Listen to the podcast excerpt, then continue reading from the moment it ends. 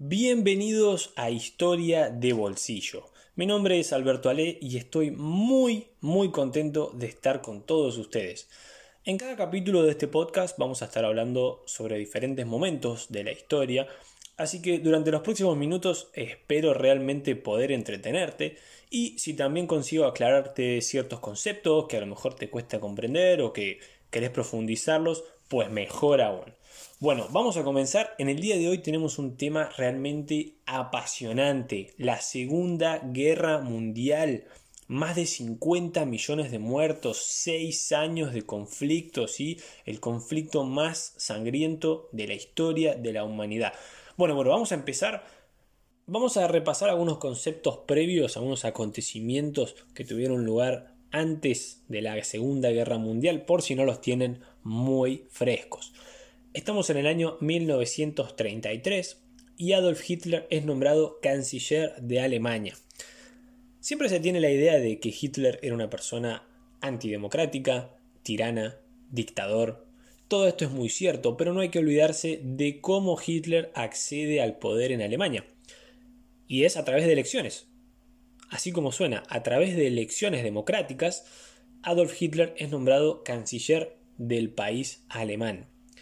Esto ocurre el 30 de enero y poquito tiempo después eh, reveló su, su verdadera cara y el 23 de marzo aprobó la ley habilitante. Esta ley concedía a Hitler y a su gabinete el derecho de aprobar leyes sin la participación del Parlamento, lo que supuso en realidad el final de la democracia de la República de Weimar, que es como se conoce esos años democráticos que vivió Alemania desde el fin de la Primera Guerra Mundial hasta justamente el ascenso de Hitler y también de la constitución alemana. Pasamos al año 1934, vamos a la noche del 30 de junio al 1 de julio. ¿Qué ocurrió esa noche? Se conoce como la noche de los cuchillos largos. Hitler en una noche nada más elimina a toda la oposición que había dentro del partido nazi principalmente a Ernest Röhm, quien era el líder de las SA o las tropas de asalto. Recordemos que al final de la Primera Guerra Mundial eh, se prohíbe a Alemania tener un ejército mayor a 100.000 hombres, pero para este entonces, para el año 1934, las SA ya ocupaban más de medio millón de voluntarios. Era muy, muy eh, influyente, muy poderosa las SA. Entonces lo que hace Hitler es elimina toda la oposición. Como dijimos en esa noche, 85 muertos, estas son las cifras oficiales, y más de 1000 detenidos. A partir de ahí ya Hitler no tiene ninguna oposición real dentro del partido nazi. Pero aún no es el Führer, aún no es el líder indiscutible de Alemania. Para esto tienen que pasar unos un par de unos meses más hasta que llegamos al 2 de agosto de 1934, cuando muere el presidente de Alemania, recordemos que hasta ese entonces era una república con un presidente, quien era Paul von Hindenburg. Paul von Hindenburg había sido el jefe de las Fuerzas Armadas durante la Primera Guerra Mundial. Hitler le tenía mucha admiración y mucho respeto, si bien ya había habido ciertos encontronazos entre ellos, pero bueno, lo cierto es que a partir del 2 de agosto, cuando Hindenburg muere, ya no hay quien lo frene a Hitler. Avanzamos al año 1935. 15 de septiembre se adoptan las leyes de Nuremberg. Son conocidas así porque se aprobaron en esa ciudad. ¿Qué eran? Eran una serie de leyes de carácter racista y antisemita. Los judíos son despojados de su ciudadanía alemana, se prohíben los matrimonios mixtos, esto es entre personas judías y no judías, etc. 1936, llegamos al 7 de marzo, aquí Hitler ya va, va por todas, va por todas, viola uno de los puntos más sensibles del Tratado de Versalles, que era la prohibición de que Alemania pusiera fuerzas militares en la región de Renania, que es una región que Alemania limita con Francia y Bélgica. ¿Qué hacen los poderes occidentales, principalmente Inglaterra, Reino Unido y Francia? Nada, absolutamente nada. Hitler dice, bueno, vamos, vamos a ver un poquito más, vamos a, empujar un poquito más. En el año 1938, el 12 de marzo, Alemania se, anexiona a Austria. ¿Qué hacen los poderes occidentales? Nada. Del 1 al 10 de octubre tenemos la primera gran crisis ¿sí? de la, del tiempo donde, donde Hitler domina, que se llama la crisis de los Sudetes. ¿Qué quería Hitler? Anexionarse esta parte, que es una parte de, Checoslovaquia, que se llama Sudetes o Sudeteland, donde había una, una gran mayoría germano-parlante.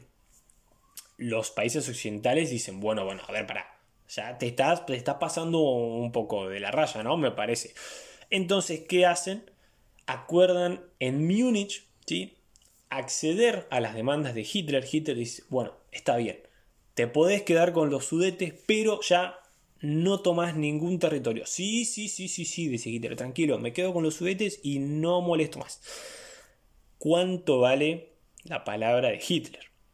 En marzo de 1939, nada más un par de meses después, Alemania se anexiona el resto de Checoslovaquia. ¿Qué hacen las potencias occidentales nuevamente? Nada. Protestan, nada más. Pasamos, eh, perdón, seguimos en el año 1939. Estamos en el 23 de agosto y Alemania sorprende a todo el mundo firmando un pacto de no agresión con la URSS, la Unión de Repúblicas Socialistas Soviéticas. Recordemos lo que había pasado un poco en Alemania con la, segunda, la Primera Guerra Mundial. Había tenido que pelear desde el primer momento en dos frentes. Era imposible para Alemania y eso, o al menos en la mente de Hitler, fue uno de los grandes causantes de la derrota alemana en la Primera Guerra Mundial. Él no quería, no quería tener que pelear nuevamente en dos frentes, sabía que tarde o temprano iría a la guerra con Francia. Así que lo que hace es firma este pacto de no agresión con Stalin, otro, otro tirano, y además, además se reparten Polonia. Acuerdan repartirse Polonia, así Alemania va a ocupar la mitad occidental y la Unión Soviética va a ocupar la mitad oriental. Ya con esto asegurándose de que eh, tiene su espalda cubierta, de que la Unión Soviética no va a atacar, el primero de septiembre Alemania invade Polonia. Realmente eh, fue, fue muy, muy vergonzoso el, pretexto que usó eh, Hitler. Resulta que unos soldados alemanes se disfrazaron de soldados polacos y entraron a un pueblecito chiquito alemán ahí en la frontera con Polonia, bueno, repartiendo tiros y diciendo que, que, Alemania reclamaba ese pueblo para que Polonia, perdón, reclamaba ese pueblo para ellos porque sí. Entonces, usando este pretexto como, como excusa, como casus belli, Alemania le declara la guerra a Polonia. Pero bueno, ya aquí eh, las potencias occidentales dicen, bueno, hay que, hay que frenarle el carro a este Hitler y el 3 de septiembre Francia y Reino Unido le declaran la guerra a Alemania. Ojo, Hitler queda muy sorprendido, muy sorprendido desde el primer momento, porque la verdad no pensaba que las potencias occidentales iban a ir a la guerra por Polonia. Pero bueno, lo que tenemos ya a partir de septiembre es guerra. ¿Qué pasa? Que vemos que Francia e Inglaterra invaden rápidamente Alemania. No, no, no, no, no, no. Este primer periodo del conflicto se lo conoce como guerra falsa. ¿Qué es lo que hacen los, países eh, beligerantes? Esperan. Esperan, planean estrategias y llegamos así al año 1940. En el 9 de abril, Alemania lanza la invasión de Dinamarca y Noruega y el 10 de mayo Alemania ya va por todas. Invade los Países Bajos, Bélgica y Francia. Alemania en esta Segunda Guerra Mundial emplea un nuevo concepto de guerra. Se llama Blitzkrieg. Eso es en alemán, espero haberlo pronunciado bien. O guerra relámpago. ¿En qué se trata? Machacar al enemigo. Ir con tanques, con aviones, con artillería, con infantería, todo. No darle respiro.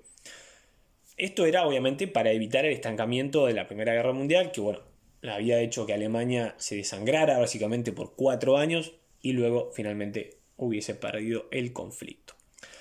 El mismo 10 de mayo, cuando Alemania lanza la invasión a los Países Bajos, Bélgica y Francia, En Gran Bretaña, el primer ministro, que se llamaba Neville Chamberlain, es destituido y ¿quién asume?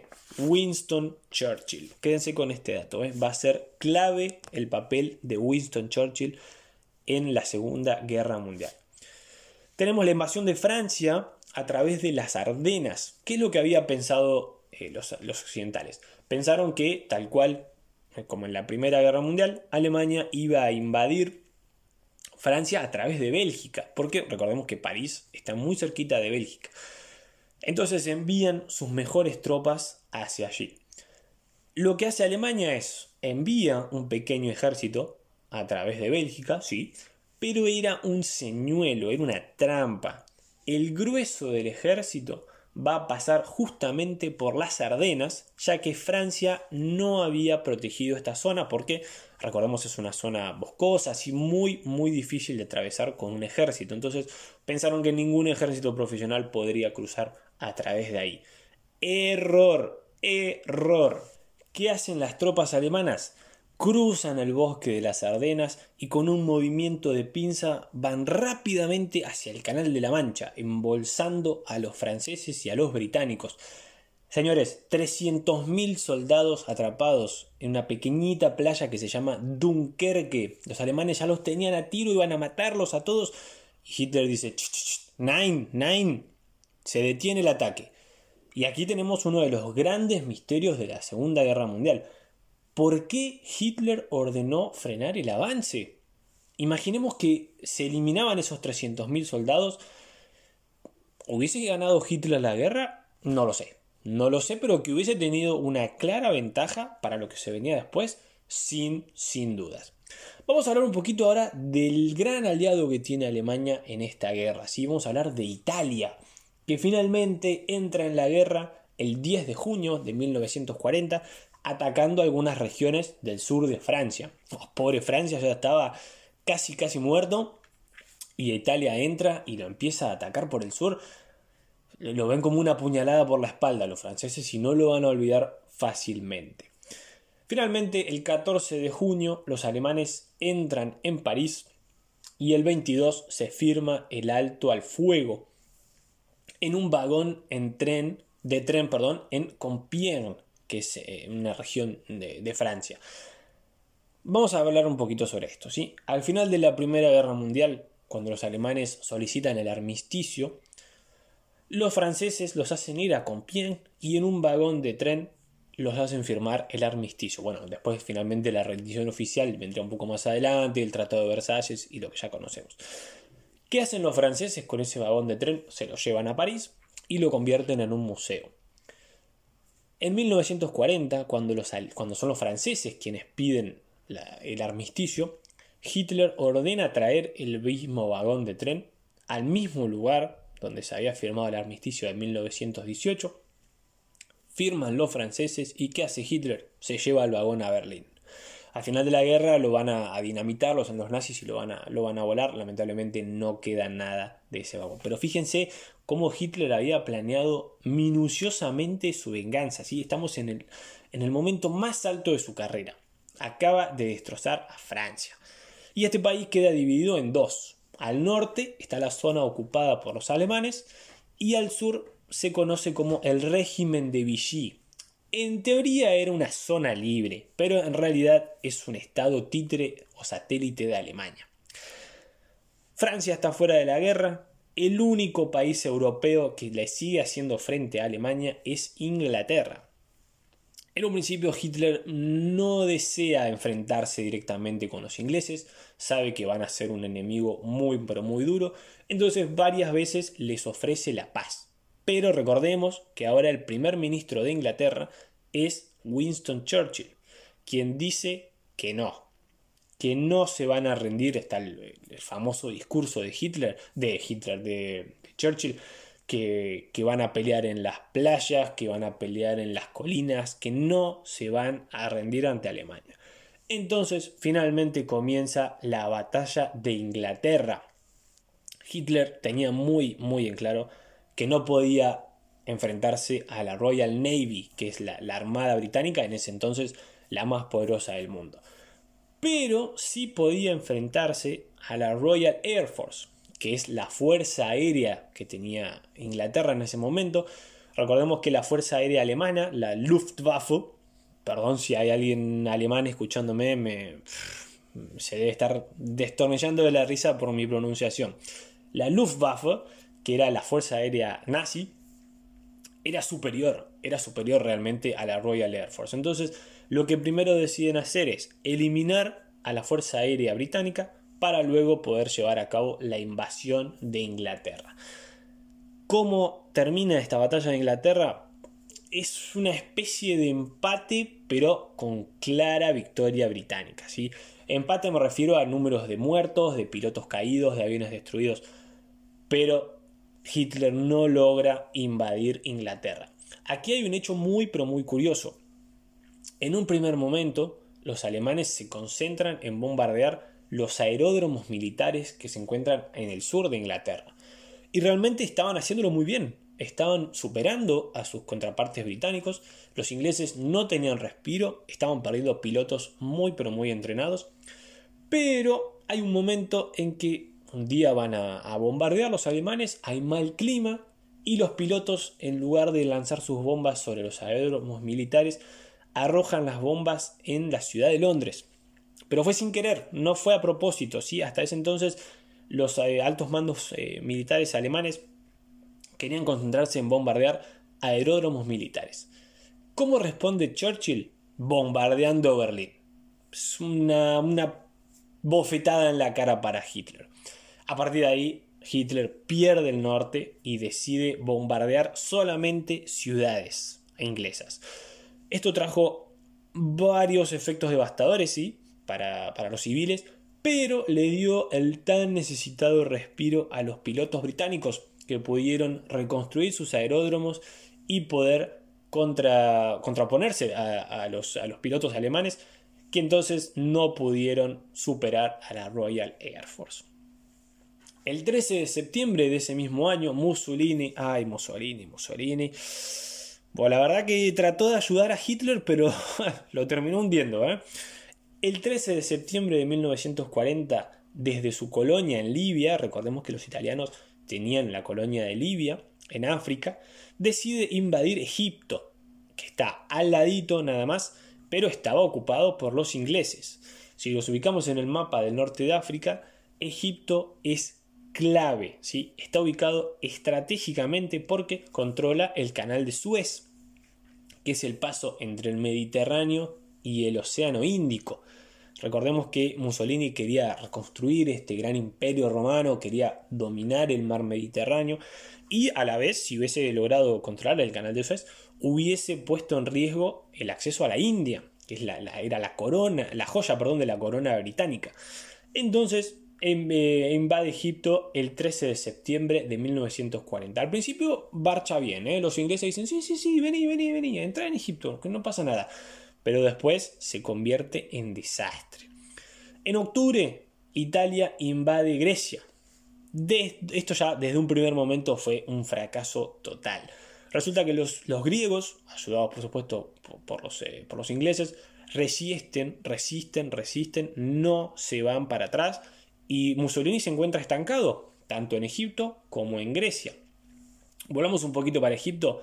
En diciembre los ingleses contraatacan, pero no solamente expulsan a los italianos de Egipto, sino que también entran en Libia. Esto es un desastre. Mussolini está haciendo estragos en Grecia, estragos en Egipto. Tiene que ir a ayudarlo Hitler, por supuesto, su, su principal aliado. Entonces reparte las fuerzas. A Grecia va en abril de 1941. Y bueno, ya que está de paso, invade Yugoslavia. Y un poquito antes, en enero de 1941, envió al mariscal Edwin Rommel, el, zorro del desierto como se lo conocía, al norte de África. ¿sí? Rommel va con sus Africa Corps, que eran unas tropas de élite. Ya a partir de ahí se va a dar un duelo épico entre lo que era Erwin Rommel por el lado de los alemanes y el general Montgomery por parte de los ingleses. Ya vamos a hablar sobre esto más adelante. Quiero que se queden con la fecha en la cual Hitler va a ayudar a Mussolini a Grecia, ¿sí? Abril de 1941. Recuerden eso. Volvamos un poquito a lo que era Alemania. Hitler, a lo largo de su carrera, había dicho reiteradas veces que la expansión natural de Alemania era sí o sí hacia Rusia. Él en todo momento tenía claro que tarde o temprano iba a invadir la Unión Soviética. Esto se llamó Operación Barbarroja. Se dio a cabo el 22 de junio de 1941 era hasta ese entonces la mayor invasión de la historia, 4 millones de soldados avanzando en tres direcciones a la vez. Al norte querían tomar la ciudad de Leningrado, hacia el centro tomar la ciudad de Moscú y hacia el sur tomar la ciudad de Stalingrado.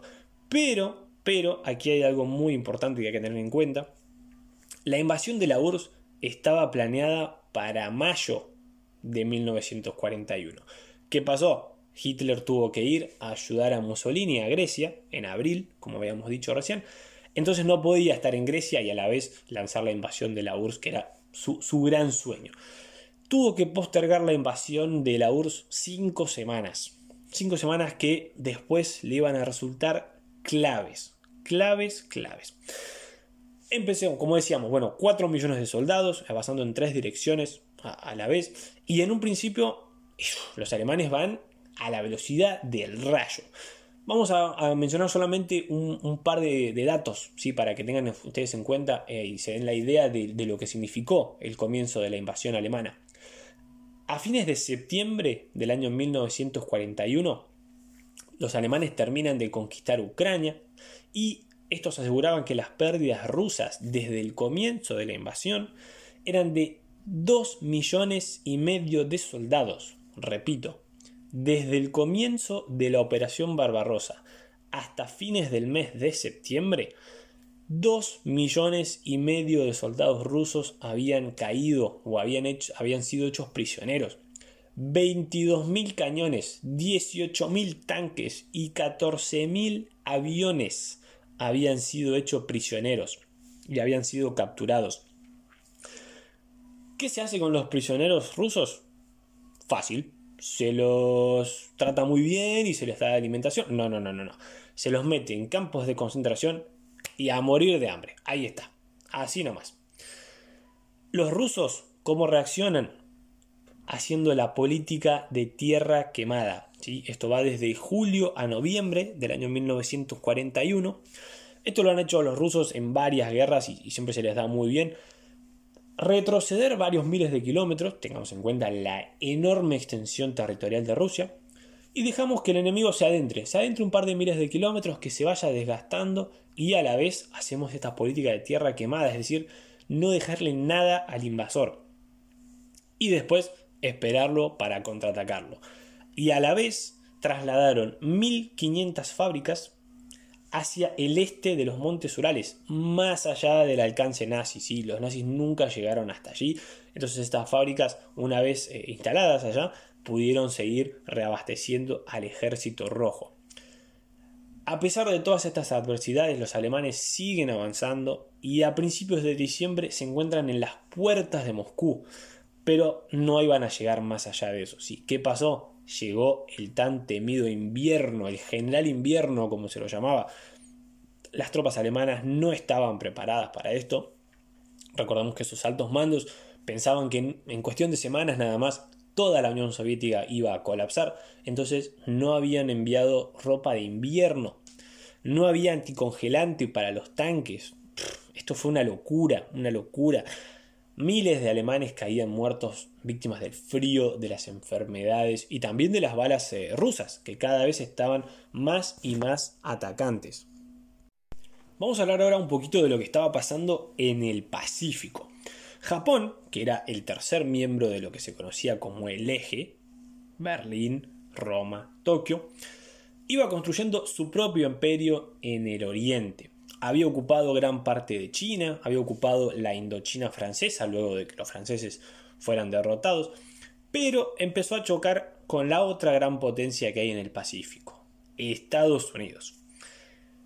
El 7 de diciembre de 1941, luego de varios, varios días de, de fingir que querían la paz, los japoneses bombardean Hawái, la base militar de Pearl Harbor, y esto obliga a los Estados Unidos a entrar en la Segunda Guerra Mundial. A partir de ahora ya el conflicto es verdaderamente planetario. Se está peleando en el Océano Atlántico, se está peleando en el Océano Pacífico, en África, en Europa, en Asia, por todos lados. Aquí también ocurre algo que no se termina de comprender, los historiadores se han discutido a lo largo de los años. El 11 de diciembre, cuatro días después del ataque japonés a Pearl Harbor, Hitler le declara la guerra a Estados Unidos incomprensible. No había necesidad. La opinión pública estadounidense visualizaba solamente a Japón como el enemigo. No se lo veía a los alemanes todavía como el enemigo en Europa. Entonces no se comprende por qué Hitler, que ya estaba metido en el conflicto con Inglaterra, se había empantanado en Rusia, estaba en África, ¿por qué tenía que eh, oponerse a Estados Unidos, una de las grandes potencias industriales y económicas de la historia? No se entiende. Entramos al año 1942, es el año en el cual cambia la suerte para el eje. Primero tenemos el sitio de la ciudad de Stalingrado, se da entre el 23 de agosto de 1942 y el 2 de febrero del año 1943. Dos millones de muertos hubo en esa batalla, que es la considerada la más y sangrienta de la historia. Se termina con una clara y decisiva victoria soviética y se hacen 92.000 prisioneros alemanes, de los cuales solo 5.000, 5.000 regresarían a Alemania 15 años después. También en 1942 vemos victorias americanas en Midway y Guadalcanal, contra los japoneses. A partir de aquí que Japón pierde totalmente la iniciativa y es Estados Unidos quien va conquistando isla por isla en dirección hacia Japón. En el año 1943, luego de todo un año de combates, en mayo de ese año, los Africa Corps, al mando del, del comandante Rommel, son expulsados de África, ¿sí? Y ya a partir de aquí los aliados, principalmente eh, ingleses y americanos, van a por todas. Están ahí muy cerquita del continente europeo y dicen, vamos a invadir Sicilia. El 10 de julio de 1943 se da la invasión de Sicilia. Pero no se da así nomás, ¿eh? No, no, no, no, no. Resulta que los británicos lanzan en las costas de Huelva, en España, un cadáver que llevaba varios días muertos. Lo disfrazan de comandante de la Armada Británica y le ponen varios documentos aparentemente secretos, para que los españoles lo encuentren. ¿sí? Lo encuentran los españoles, lo reportan a los alemanes. Resulta que estos documentos indicaban que la invasión aliada se iba a dar o en Cerdeña o en Grecia. Todavía no se habían decidido. ¿Qué hacen los alemanes? Llevan tropas hacia Cerdeña, llevan tropas hacia Grecia, pero claro, la invasión se dio finalmente por Sicilia. Los alemanes cayeron como los mejores, picaron el anzuelo. El 24 de, el 24 de, de julio perdón, de 1943 se destituye en Italia a Benito Mussolini y el 8 de septiembre de ese año Italia cambia de bando. Esto ya lo vimos, me parece. Sí, sí, sí. Se dio exactamente lo mismo en la Primera Guerra Mundial. Italia, la verdad, ha hecho un papelón, tanto en la Primera como en la Segunda Guerra Mundial, cambiando de bando. ¿Hizo correcto? ¿No hizo lo correcto? No lo sé. Lo cierto es que Hitler no va a dejar que Mussolini quede prisionero, lo rescata, lo lleva al norte de Italia y crean allí la República Social de Saló. Es un estado títere de Alemania, pero que resiste hasta el final de la guerra. Entramos al año 1944 Primero, el 4 de junio, los estadounidenses llegan a Roma y la liberan. Se tardaron bastante, ¿no? desde el julio de 1943 hasta junio de 1944, avanzando lentamente hacia el norte de Italia. Lo cierto es que el avance fue muy, pero muy lento. Pero al menos han liberado Roma. Y el 6 de junio tenemos, sin duda, una de las fechas más importantes de la Segunda Guerra Mundial, la invasión de Normandía en Francia se lo conoce como el día D. Aquí juega un papel muy, pero muy importante. Garbo. Garbo era un doble espía, era español, y trabajaba para los alemanes, pero también trabajaba para los británicos. Él convence a los nazis de que el desembarco aliado iba a ser en Calais, no en Normandía. Entonces, el grueso de las tropas alemanas estacionadas en Francia van a Calais a esperar, pero resulta que los aliados llegan por las playas de Normandía. Y el 25 de agosto de 1944, París es finalmente liberada. Ya se puede decir a partir de aquí que los días del Tercer Reich alemán están contados. y Es solamente cuestión de tiempo hasta que los aliados ganen finalmente el conflicto. En diciembre de ese año, aprovechando el mal tiempo, Hitler ataca en las Ardenas, como ya lo había hecho cuatro años antes, en 1940. Quería aprovechar el mal clima, así que los aviones aliados tenían que estar en el suelo, no podían reconocer, por ende no podían usar la gran ventaja que tenían, ya a esta altura de la guerra Alemania prácticamente no tenía fuerza aérea, pero este ataque ya estaba condenado desde el comienzo. Necesitaban sí o sí capturar ciertos puntos estratégicos para poder hacerse de combustible. Los tanques alemanes no tenían combustible. Por supuesto, esto fue un fracaso total y se terminaron de usar las últimas unidades eh, bien entrenadas que yo creo que se, necesitaban más eh, en el este, como para frenar los soviéticos un poco. Pero bueno, Hitler estaba obstinado que era cuestión de tiempo hasta que esta alianza, en cierto, cierto, en cierto sentido, antinatural de comunistas con capitalistas, eh, él creía que era cuestión de tiempo antes de que, de que colapsara. En el este, a todo esto, la ofensiva soviética es ya imparable. Van liberando todos los territorios ocupados por los nazis en Europa del Este y ya se están acercando peligrosamente a Alemania, al país en el cual entran en enero de 1945 y es a partir de aquí ya también que los aliados empiezan a descubrir los horrores de los campos de concentración. Esto hace que la opinión pública internacional condene aún más al régimen nazi y bueno, después del conflicto eh, Alemania va a cargar con, con ese peso durante mucho tiempo. Del 16 de abril al 2 de mayo de 1945 se da la batalla de Berlín, que es la gran última batalla en Europa ¿sí? de la Segunda Guerra Mundial. Se termina por supuesto con la victoria soviética. El 30 de abril Hitler se había suicidado ya en su búnker y el 7 de mayo finalmente Alemania se rinde. A todo esto no quiere decir que el, sufrimiento para los berlineses había terminado. Nada más lejos de la realidad. Unos 2 millones de violaciones llevaron a cabo los rusos con mujeres alemanas. 2 millones. Se cree que unas 100.000 en la ciudad de Berlín, nada más. Lo cierto es que los rusos estaban sedientos de, venganza. Recordemos que los nazis habían cometido todo tipo de, atrocidades en su invasión a la Unión Soviética y los rusos eran como un poco, bueno, invadiste mi país, ahora te toca a vos. Lo cierto es que el sufrimiento para los alemanes estaba lejos de terminar. ¿La guerra terminó? No, no, no, no, no. Sigue, sigue en el Pacífico. Japón ya ve que la guerra está perdida, es el único país del eje que sigue luchando, y entonces comienza a emplear la técnica de los kamikazes. ¿Qué es esto? Básicamente mm, morir matando. Eh, se estrellan los pilotos contra los barcos americanos, sí, se van a morir, pero bueno, a ver, me llevo, me llevo un par de americanos. Eh, los soldados japoneses explotan con granadas para morir ellos, pero llevarse a un par de soldados estadounidenses.